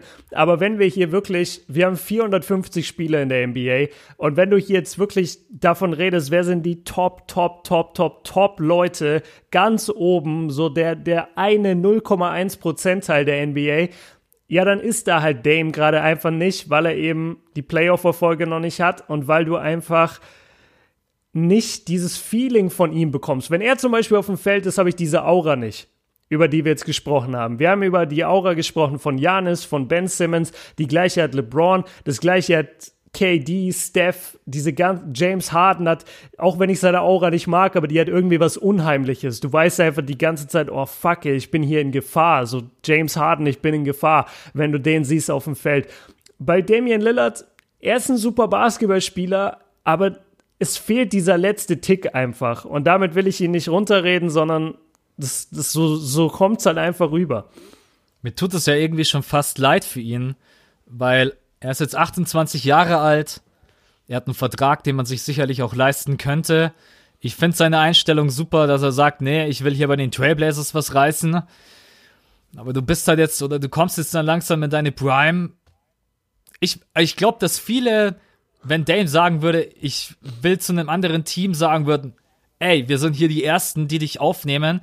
Aber mit CJ McCallum, Turner, Nurkic, Harkless, Leonard, Aminu, Collins, Rodney Hood, Steph Curry, das sind irgendwie alles sehr, sehr viele Durchschnittsspieler, aber mit denen wirst du halt in den nächsten Jahren einfach keinen Titel gewinnen. Und aber was mich so ein bisschen stört an ihm, er ist genau wie Kawhi Leonard.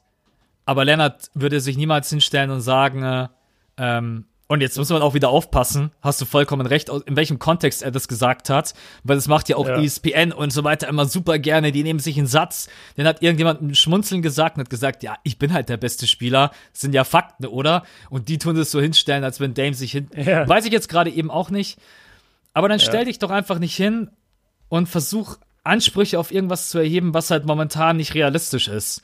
Das ist eigentlich das Einzige, was ich ihm vorwerfe. Ich mag den Basketball, den er spielt, ist ein brutal effektiver Point Guard, auch vom Wurf her. Aber es wird dann in den nächsten Jahren so für ihn halt extrem schwierig, weil du auch in einer Zeit lebst, in der du so viele gute Typen auf deiner Position hast. Es redet halt jeder über Steph, es redet halt jeder über Westbrook, etc., etc. Ähm, ich bin sehr, sehr gespannt. Mal gucken in den Playoffs, was möglich ist. Momentan würden die spielen gegen, äh, gegen die Spurs. Äh, Okay, das wird auf jeden Fall die Serie mit den wenigsten Einschaltquoten. Auf jeden Fall. Also wenn das passieren sollte, wir wollen aber mal ganz ruhig bleiben, weil die, ähm, ey, momentan ist es Vogelwild. Die Thunder haben 42-30, die Spurs genau das gleiche, die Jazz 42-30 und die Clippers auch. Vier Teams mit dem gleichen Ja. Winning Record. Das ist schon, ah, da kann noch, da kann noch sehr, sehr viel passieren. Ähm, nee, was sage ich? Die Trailblazers würden momentan gegen äh, ähm, OKC spielen. Entschuldigung. Oh my goodness. Ja, ja, schäm Oh. dich, Max. Oh. Ah, ich weiß nicht. Das wäre, glaube ich, keine gesunde Serie für Dame und die Blazers. Wobei die momentan jetzt auch äh, Westbrook und Paul George äh, ja ein bisschen. Die haben vier Niederlagen in Folge. Ich weiß nicht, was bei denen momentan los ist. Aber im Endeffekt kann fast niemandem mehr was passieren, weil die Kings stehen bei 35, 36 und die sind auf dem neunten Platz. Ähm, also geht es eigentlich nur noch darum, wer spielt gegen wen. Ja. Ja. Aber ich, ich, ich habe mal eine, eine Frage an dich. Wir sind ja eh ziemlich durch, glaube ich, mit dem, mit dem Trailblazers-Thema, oder war da noch ein Punkt? Nee, aktuell, aktueller Stand nicht, außer dass er mir, wie gesagt, echt ein bisschen leid tut, weil er ist wirklich ein guter Guard, aber spielt bei der falschen Franchise und wird die nächsten Jahre auch echt schwer. Ansonsten kannst du gerne was anderes reinhauen. Ja, also ich, ich äh, zu dem einen Punkt noch, ich würde einfach sagen, wenn du es um, wenn du es vielleicht nummerieren würdest, du hast die 1A Point Guards, wo du wirklich sagst, okay, die sind halt top, top, top, top, top Level. Und dann hast du Lillard, der ist so eine 1B minus. Weißt du, das ist halt so einfach so ein Ticken darunter. Der war halt auch vier Jahre am College. Weißt du, der ist ein grundsolider Star Point Guard in der NBA, wird aber niemals auf dem Level sein, meiner Meinung nach, von einem Curry oder Kyrie oder Westbrook. Und wenn wir eben bei Westbrook sind, dann will ich dich das einmal fragen. Hast du in den letzten Wochen, vielleicht in der letzten Woche am besten, hast du da Thunder-Spiele gesehen? Hast du Thunder gegen Warriors gesehen? Nee, das habe ich nicht gesehen. Da wurden die, glaube ich, extrem hergeklatscht, oder? Äh, ja, da wurden sie hergeklatscht von, äh, von Steph und Clay alleine. Aber was, also, wenn du dir Westbrook mal in den letzten Spielen anguckst, Alter, der Typ hat eine Attitude mittlerweile, ne? Ey, der, der wirkt bei jedem Play, wo der auch nur angefasst wird, als würde es gleich eine Massenschlägerei geben. Okay. Der Typ ist so aggro, Alter. Das musst, du musst dir echt mal Wanderspiele angucken. Der kommt aus Feld aggro, der geht vom Feld aggro, der redet mit den Medien aggro. Das, das ist heftig. Aber, aber warum ich war weiß er nicht sonst warum. nicht? Ich weiß es nicht. ja, als ob. Nein, halt, er, er war davor jetzt nie, also er war nie der netteste Kerl und so, aber also das ist schon Next Level irgendwie. Ich fand das auch geil. Ich weiß nicht, ob du den Clip gesehen hast, als, äh, als sie beim All-Star Break waren und äh, Russell Westbrook gibt gerade Inter Interviews beim Media Day und dann kommt Janis und will seinen Sohn halten. Hast du das gesehen? Den Sohn von Westbrook. Ihn, ja, wo er ihn fragt, darf ich mal deinen Sohn halten? Und Westbrook hört ihn halt nicht und Janis steht so neben diesem Medientisch und schreit so, Russell, Russell. Und dann fässt er ihn so kurz am Arm an, dass Westbrook ihn sieht und Westbrook checkt halt für eine Millisekunde ungefähr nicht, dass das ein Spieler ist oder dass das Janis ist. Alter, und der, der dreht sich um mit einem Blick, ne? Du denkst, wenn das ein Journalist gewesen wäre, der hätte ihn an dieser Bühne, er hätte, ihn, er hätte ihn aufgefressen, er hätte ihn zerfleischt, er hätte ihm ein Messer in den Rücken gerammt. Ich weiß es nicht, aber der Typ wäre nicht lebend da rausgelaufen. Also Westbrook, irgendwas ist mit dem in dieser Saison. Der ist, der ist irgendwie next level crazy dieses Jahr. Würde mich auch nicht wundern, wenn wir, wenn wir eine Schlägerei sehen in den Playoffs, in irgendeiner Thunder-Serie. Vor allem Thunder gegen Jazz. Das wäre natürlich der, der Super-GAU an Emotionen und äh, ja, Eskalationen. Auf jeden Fall. Ich habe echt diese, diese Siegesserie habe ich total verfolgt. Aber man hat das ja auch gerade eben gemerkt. Ich war, ich habe es zwar ein bisschen mitbekommen, aber doch überrascht, dass sie jetzt so viele Spiele in Folge verloren haben. Ähm, ich habe mir aber auch sagen lassen, dass es zum Großteil auch daran lag, dass PG momentan nicht so gut trifft. Ich habe mir jetzt gerade auch mal das Spiel gegen die äh, Raptors aufgerufen. Da sehe ich bloß Westbrook mit 42 Punkten. Ne? Was natürlich mhm. schon heftig ist, auch wenn es ein Overtime-Game ist. Ich weiß es nicht, vielleicht ist er unzufrieden mit seinem Spiel selber, was ich verstehen könnte, weil so schlecht fiel sein Wurf halt einfach noch nie. Und es ist ja egal, ob du wieder ein Triple-Double im Durchschnitt auflegst, wenn du selber nicht zufrieden bist mit deiner Leistung offensiv. Und wir wissen eigentlich, dass es gewohnt war, die Number One Scoring Option zu sein. Man hatte jetzt immer das Gefühl, das ist okay mit Paul George, er hat das akzeptiert. Aber ja. ich glaube ich glaub trotzdem, in ihm drinnen ist irgendwie was, was ihn extrem nervt. Ganz, ganz das ist übrigens für mich die Franchise, die ich in den Playoffs überhaupt nicht einschätzen kann. Also entweder mhm. können die jeden total an die Wand spielen, wenn die alle ausrasten, ne? Oder die können auch für mich in der ersten Runde rausgehen, weil, keine Ahnung, Brody hat keinen Bock, ist von allem irgendwie genervt. PG hat keinen Bock von äh, Joe Ingles verteidigt zu werden. ja. Und aber nee, habe ich echt gar nicht mitbekommen, dass Brody derzeit so aggro ist. Ja, doch. Aber auch um mal, äh, weil, wir, weil wir ihn so oft kritisieren, ich muss ihn kurz in Schutz nehmen. In seinen letzten elf Spielen von der Dreierlinie 34 Prozent bei acht Versuchen. Das ist also okay. Gar nicht so schlecht, ja. Er kann ja den, ah, ich weiß sowieso nicht, warum. Warum der Wurf auf einmal weg war, ne? Das ja, ist so heftig. Vielleicht hat auch einfach dadurch, ich habe jetzt die Statistik nicht offen, wenn er natürlich weniger Attempts hat durch PG, hat er nicht mehr so viele Würfe und in der Summe ja, ist vielleicht ein bisschen wie bei James Harden, der nimmt halt auch manchmal irgendwie in einem Spiel 24 Dreier und trifft nur 8.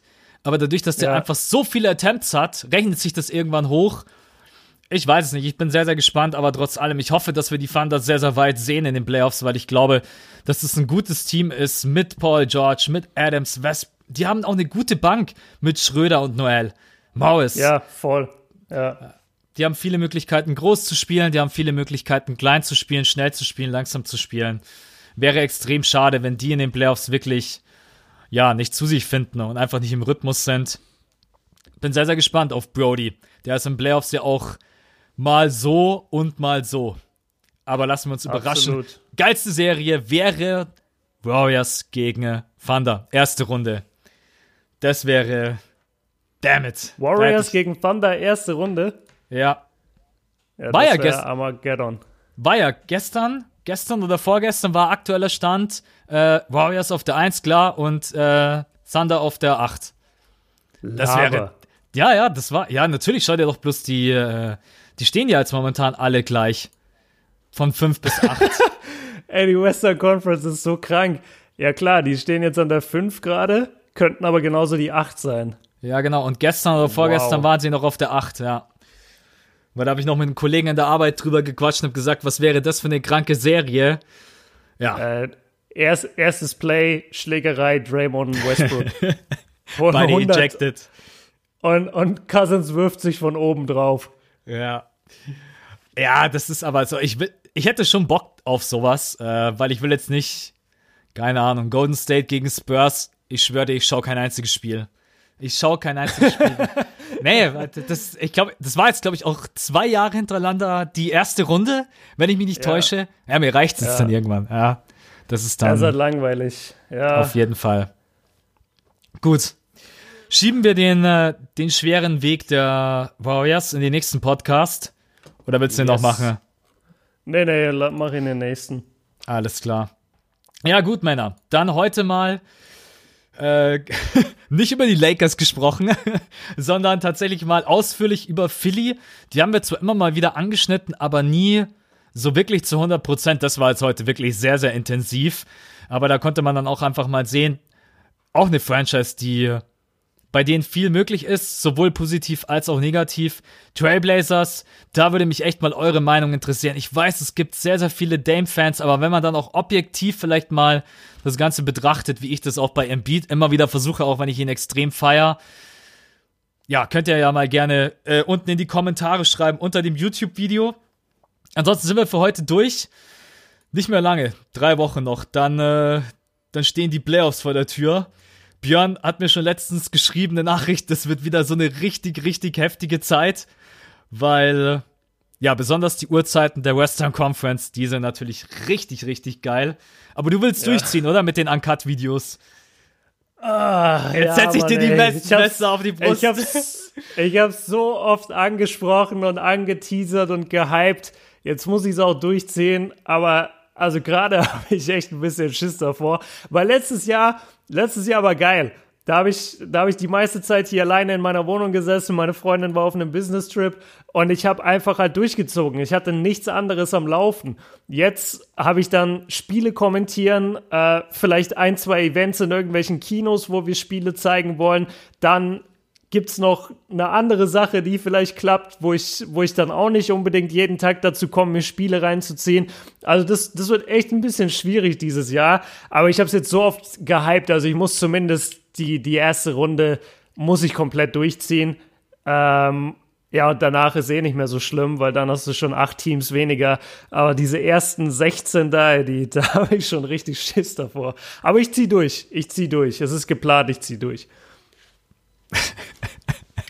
Also ich, also ich würde es dir gar nicht übel nehmen, wenn du zum Beispiel eine Serie hast, wo du merkst, okay, das ist einfach, ähm, zum Beispiel jetzt Warriors gegen Spurs, da würde dir, glaube ich, keiner übel nehmen, wenn du da jetzt nicht vier Analysen rausballerst.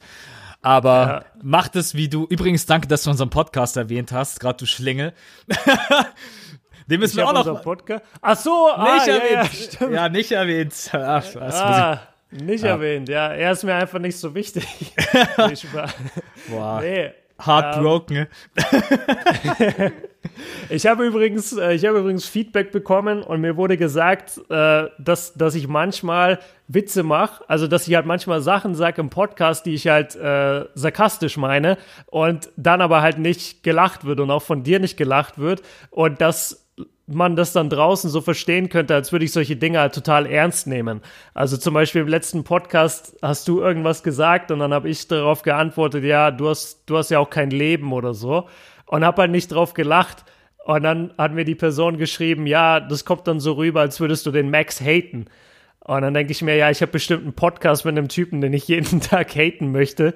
Und äh, ja, es ist mir, wurde mir Das- an, wurde an mich herangetragen, deshalb jetzt immer, wenn ich einen Witz mache, Max, du auch immer dran denken, dass wir, dass wir lachen, sonst, sonst wirkt es so ein bisschen blöd. Das ist aber auch schwierig, weil ich kenne halt deine Ironie und deinen Sarkasmus. Und Ja, ja, genau. das. Ich schmunzel dann auch so. wenn man dich nicht sieht, wenn man dich nicht sieht, ist es so schwierig für die Leute, das rauszuhören. Das verstehe ich schon. Also es soll auch keine Kritik sein. Aber ja, du, du sagst es jetzt selber so, du sitzt dann da und du schmunzelst oder du kennst halt Genau. einfach den Humor und, und Genau. gehst halt schon zum nächsten Topic oder so. Das ist ja voll okay, aber ja, manchmal scheint es dann doch ein bisschen schwer zu verstehen zu sein. Sag ich in Zukunft mal, Björn, du alter witziger Schlingel, du. Ja, genau, jedes Mal so, ah, Björn, das war aber lustig. Ja, nee, verstehe ich. Ich verstehe die Leute aber total, weil klar, von unseren Videos her sieht man, wenn wir ernst sind oder wenn wir lachen und schmunzeln. Aber so Ja. schmunzel ich. Besonders wenn du gerade eben in einem Satz bist und der geht noch weiter, dann, Ja, äh, genau, ja. dann unterbreche ich dich auch einfach ungerne. Ich hasse es einfach. Ich unterbreche dich eh sehr, sehr ungerne. Außer ich habe wirklich was ganz, ganz Wichtiges zu sagen. Äh, also immer. Also Das- Joel Embiid ruled, das musstest Joel du kurz Embiid. einwerfen. Ja. Ey, und jetzt kriege ich vielleicht mal einen Lob, halt, es war ein Joel Embiid Podcast, auch ein bisschen, und ich, ich war, finde es sehr objektiv, oder? Also kann man Ja, jetzt das, nicht das müssen die, das müssen die Zuschauer bewerten. Genau, könnt ihr mir mal schreiben. Ähm, manche nehmen das auch to total ernst, dieses Thema. Also ich habe ein paar Kommentare bei dir gelesen und auch unter meinem Bild und generell Nachrichten, die kommen dann so wirklich mit, boah, Joel Embiid ist total overrated. Und dann weiß ich immer Ja. nicht so ganz, da ist dann kein Smiley dahinter, ist das jetzt Spaß oder meinen die das ernst oder so. Manche nehmen das dann wieder total Bier ernst. Ich versuche einfach Embiid immer total sachlich und objektiv. Es ist einfach das erste Mal ein Spieler, der der mich total hypt. Ich hatte sowas halt auch einfach noch nicht. Ich schaue dem einfach wahnsinnig gerne zu. Ich finde ihn als Typen geil, wie der Basketball spielt. I don't know, vielleicht ist es ähnlich wie bei dir. Keine Ahnung. Kobe war wahrscheinlich der letzte oder LeBron James. Oder hattest du noch irgendjemand anders in der Zwischenzeit, wo du gesagt hast, das war einfach ein Typ, da war ich einfach so gehypt drauf. Ja, also es war, es war LeBron Cleveland Zeit, klar, diese 2016er Version vor allem von ihm, das, das war unglaublich, die hat mich gehypt. Und Kobe 2005 bis 2013. So, die beiden Spieler haben mich halt komplett in allem abgeholt. Ben Simmons ist jetzt anders, weil das ist das erste Mal, dass ein Spieler jünger ist als ich. Das ist auch total ungewohntes Gefühl. Und ähm, deshalb ist es noch so ein bisschen zögerlich. Aber, oder Janis zum Beispiel, Janis ist ja auch jünger als ich. Bei ihm, finde ich, merkt man es aber nicht, weil der Typ sieht aus, als könnte er mein Vater sein. Also da überlege ich vielleicht, hier musst du lachen, Max. Sonst Ich denken wollte, die Leute. weißt, ich habe gerade, es gibt auch dieses Bild, wo äh, irgend so ein Typ zwei Babys im Arm hält und dann habe ich mir gerade vorgestellt, wie Janis der Papa ist und uns beide auf dem Arm hat. Vielleicht muss ich das Ja. mal eine Photoshop-Montage machen und bei Instagram hochladen. Ähm, Ja. Entschuldigung, aber ja, ich habe vergessen zu lachen. Tut mir leid. Jetzt Ja, also lache ich. ganz, ganz wichtig, immer dran. Oder ich mache mir so einen Button mit dem Kawaii-Lacher und drück den dann immer, wenn ich einen Witz mache. Boah, wie geil wäre das bitte? Das wäre, ja, das wäre natürlich ein geiler Effekt. Das wäre geil. Ey, du kannst es, ey, du kannst es ziemlich gut. Ey, das ist ja schon fast ein Applaus wert. Ja, Aber- aber danke. Generell Ja, glaube ich, Ich war noch nicht fertig mit meinem Satz. Ja, jetzt, dann schieß, Jetzt sind wir weiter. voll beim Unterbrechen. Ähm, aber ich habe ihn auch vergessen, also ist nicht schlimm. ich wollte eigentlich nur sagen, dass sich das Leute und auch ihr da draußen, lasst euch das nicht vermiesen, wenn ihr irgendeinen Spieler feiert ähm, und wenn ihr dann wirklich Ja. auch mal dieses also ich habe natürlich über die letzten Jahre schon Spieler gemocht und hab's, hab deren Basketball gemocht. Aber das ist halt jetzt das erste Mal ein Spieler, wo ich einfach sage, über den lasse ich nichts kommen. Ich kritisiere ihn auch, wenn es notwendig ist. Aber das ist halt einfach. Ich bin halt ein bisschen Fanboy. Und das ist aber auch einfach mal schön, weil ich glaube, das ist extrem schwierig, besonders weil wir halt auch einfach sehr, sehr weit weg sind von den Staaten ne, und von der eigentlichen Materie. Wenn ihr irgendeinen Spieler habt, den ihr zu Tode feiert und irgendjemand anders redet schlecht über den, dann lasst euch das einfach nicht ausreden, weil das einfach was Schönes für einen selber ist. Generell Fan sein und richtig Fan sein ist eine richtig coole Sache. Lasst euch das nicht ausreden, wenn ihr irgendeinen Spieler in der NBA habt, wo ihr sagt, das ist mein Mann, mein Typ, den finde ich einfach total geil, unabhängig davon, ob es basketballtechnisch oder auf welcher Position der spielt oder von der Art und Weise. Genau, dann lasst euch das auf jeden Fall nicht nehmen. Ja, Gut. das wollte ich auch noch sagen bei, dem, bei der Instagram-Thematik. Ich hatte ja dann dieses Bild hochgeladen von, von Embiid früher und heute. Und dann habe ich drunter geschrieben, obwohl Embiid eine Flasche ist, das hier ist ein geiles Bild. Und da haben mich so viele Leute darauf angeschrieben und haben gesagt, hä, wieso hatest du denn so? Was hast du jetzt gegen Embiid? Warum bist du so und so? Aber an dem gleichen Tag in den Stories habe ich ja schon gesagt, ich habe jetzt Beef mit Max und wir machen jetzt dieses äh, Ich bin anti-Joel Embiid Movement praktisch auf. Also da, da habe ich mich auch gewundert, dass so viel Rückmeldung sozusagen zu dem Bild dann kam. Aber vielleicht sehen auch einfach die, die Leute nicht jede Story. Ähm, kann man ja auch nicht erwarten. Aber das, also mir, bei mir gab es da auf jeden Fall auch negative Reaktionen, die nicht direkt gesehen oder verstanden haben, warum ich das jetzt sage. Also die ganzen Joel Embiid-Witze, die sind alle nur Joke. Wenn ihr da was in den Videos seht oder bei Social Media, dann nehmt es nicht zu ernst. Ja, genauso wie der Joke in seinem Uncut-Video, wo er sagt, Embiid, und jetzt muss ich ihn noch raushauen, hat sieben, äh, 27 Punkte gemacht, obwohl er 37 gedroppt hat. Also aber das, das, war aus Versehen. Das, das habe ich nicht mit Absicht gemacht. Ja, ja, nee, alles gut, aber es war so witzig. Ja, Embiid ist so oft wie Boston an die Freiwurflinie 21 Mal, 20 Freiwürfe getroffen. Ja, richtig krass. 27 Punkte. Ja, so, okay. Sechs Punkte nur aus dem Feld. Ähm, aber ja, ja nein, also Scheiße. ihr könnt davon ausgehen. Und nimmt auch nicht immer alles so ernst. Bleibt einfach auch mal ein bisschen lockerer, auch wenn mal Kritik kommt. Selbst wenn Björn jetzt zu mir hingeht und sagt sowas wie mit Embiid, so, das ist einfach total übertrieben, wie er manchmal mit dem Körper reingeht. Auch wenn ich ein Riesenfan bin, ich kann doch darauf ganz normal reagieren. Ich kann doch auch mhm. antworten, mhm. nee, sehe ich nicht, sehe ich nicht so, sehe ich so. Viele fühlen sich immer gleich angegriffen, genauso wie wir hatten vor zwei, drei Wochen einen Podcast über James Harden und Janis. Und wir haben, ja, wir haben James Harden am Ende den MVP zugesprochen. Ne? Und ich krieg Kommentare, dass wir nur noch James Harden haten. Ne? Wir haben in dieser Folge ganz sachlich analysiert, warum James Harden gut ist und warum er manche Sachen, die auch stören, und warum er es am Ende dann doch verdient hätte. Da ja. muss man wirklich, da sind einfach viele sehr, sehr empfindlich. Ich weiß nicht, ob man das aus den Leuten rauskriegt, aber das ist generell fürs Leben ganz schlecht, wenn man Kritik immer total negativ sieht. Weil Kritik kann auch manchmal eine Grundlage für eine Diskussion sein oder um auch einfach mal seinen eigenen Standpunkt zu vertreten, ne? aber ohne aggressiv zu sein und ohne irgendwie dem anderen dann ans Bein zu pissen. Ne? Das will ich euch einfach nochmal ganz kurz als Message dalassen. Das ist auch für die Schule, fürs Arbeitsleben, für alles einfach wichtig, Kritik anzunehmen und dann damit richtig umzugehen und nicht zu sagen, äh, du hatest sowieso nur und bla bla bla und du hast was gegen mich ja, das ist, genau, noch so mal eine kleine Philosophiestunde wie in den letzten Podcasts immer. Dann sind wir für heute durch, oder? Yes, sir. Ja, dann bleibt mir nur zu sagen, ich wünsche dir heute Nacht ganz, na, wenn der Podcast kommt, dann ist es schon wieder zwei Nächte her. Egal, ja. ihr könnt im Nachhinein könnt ihr äh, Feedback geben, nämlich Björn kommentiert heute Nacht alleine das Spiel der Lakers gegen die Brooklyn Nets. Bin ich auch mal gespannt. Ich glaube, allein hast du noch nie kommentiert, oder? Nee, Siebes nur auf YouTube. Allein. Auf ja. YouTube habe ich das ein paar Mal gemacht, aber da war es natürlich ein ganz anderer Vibe, weil das Spiel ja nicht live war. Jetzt das erste Mal live ist schon, ja, ist schon aufregend. Gestern hatte ich meinen Techniktest mit der NBA, habe ich mit denen telefoniert lange, haben wir geschaut, dass alles passt, Internetverbindung, äh, Mikrofonlautstärke, bla bla bla. Die haben gesagt, ey, das passt, wir freuen uns auf morgen. Und ja, das ist schon krass. Also heute Nacht, ja, bei euch ist das schon vorbei, aber egal. Heute Nacht, halb vier geht's los. Lakers gegen Brooklyn. Ich bin gespannt. Also ich freue mich richtig drauf. Und ja, wird eine krasse Erfahrung.